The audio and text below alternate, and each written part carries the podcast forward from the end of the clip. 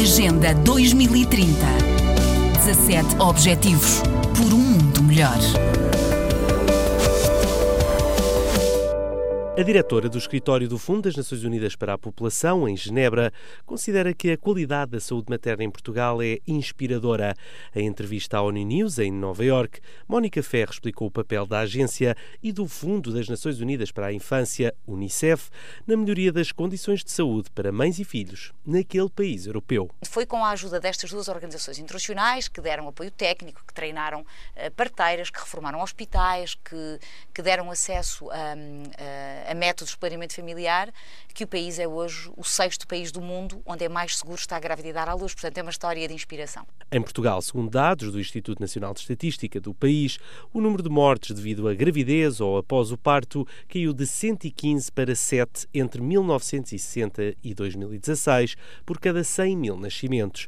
O UNFPA atua em todos os países do bloco lusófono para garantir que mais mulheres e meninas têm acesso à saúde sexual e reprodutiva, mas a diretora do fundo lembra que há muito a fazer. Nos outros países o panorama é, é bastante distinto, ou seja, embora haja em todos eles um caminho no sentido de garantir o acesso à saúde sexual e reprodutiva, e essa é de facto a grande uh, função uh, do, do, Fundo das Nações Unidas para a População, um, a verdade é que os desempenhos são bastante distintos. As taxas de mortalidade materna são ainda relativamente altas, uh, em alguns países são até bastante altas, a taxa de mortalidade infantil também. Estas conclusões constam do relatório Estado da População Mundial, recentemente publicado pelo UNFPA que diz ainda que entre os lusófonos em 2015 a taxa de mortalidade materna mais elevada registrou-se na Guiné-Bissau com 549 mortes por cada 100 mil nascimentos. O relatório dá ainda conta de que são poucos os que têm os filhos que desejam.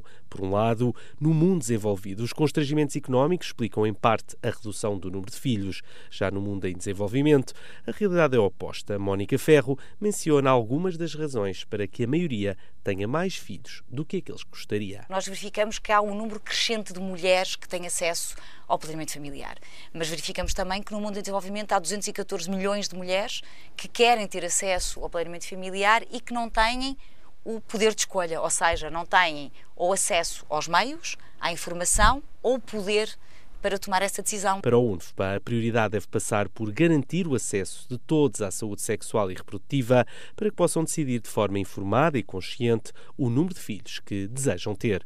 Da ONU News em Nova York, António Ferrari. Agenda 2030. 17 Objetivos por um mundo melhor.